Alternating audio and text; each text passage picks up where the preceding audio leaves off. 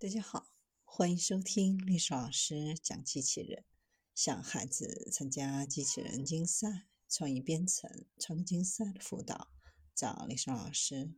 今天给大家分享的是能操纵梦境的造梦机。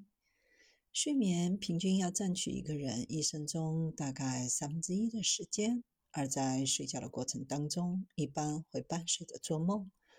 做梦是一种正常的心理活动，由感知、记忆、存储等功能共同促进下产生，其中也蕴含着人们内心深处的愿望和情感。不过，总有一些不大美好的噩梦来扰乱我们的睡眠。要是能够自由地操纵梦境，该多好！NIT 搞了个造梦机，这个设备的组成部分。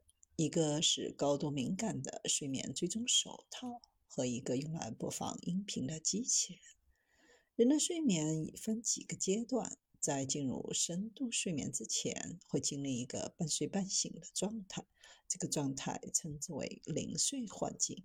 很多微梦境都是在此时产生。这种似梦非梦的玄妙感受，让历史上一些杰出的科学家和艺术家都对此。趋之若鹜，这也正是造梦机的研发灵感来源。造梦机的诞生主要是为了给人们鼓舞、激发创造力。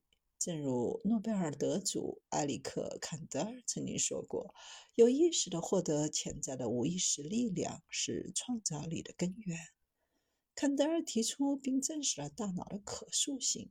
MIT 的研究人员认为，如果梦能够被控制的话，那么，在缺乏注意力的情况下，睡眠可以激发我们的创造性思维。造梦机是如何操作的呢？简单的概括就是延长临睡幻觉，控制微型梦境。首先，受试者在入睡前会被要求戴上睡眠追踪手套，可以通过测量肌肉的张力、心率和皮肤电传导来分析睡眠者到达了哪个睡眠阶段。一旦检测到睡眠者进入领睡幻觉状态，旁边的机器人就会启动，用非常低微的声音播放事先协议好的音频。通过这种方式，音频可以将指定的语句植入到测试者的潜意识，让人梦到特定的场景。实验结果表明，虽然不是每个受试者都能够顺利地梦到音频引导的场景。但或多或少都被干预了他们的梦境，而受试者在这个过程当中迸发出的创造力是非常惊人的。机器人在给睡梦中的受试者下达指令后，实验者们都展示出清醒状态根本想不到的脑洞和创意，撰写创意故事的时间平均延长一百五十八秒。有受试者在醒来后认为自己在一个虚无缥缈的地方，所有这些想法都存在那个虚无缥缈的地方，一切似乎都合情合理。目前，造梦机已经经历了两次迭代，在十五名受试者身上都收到了有效的反馈。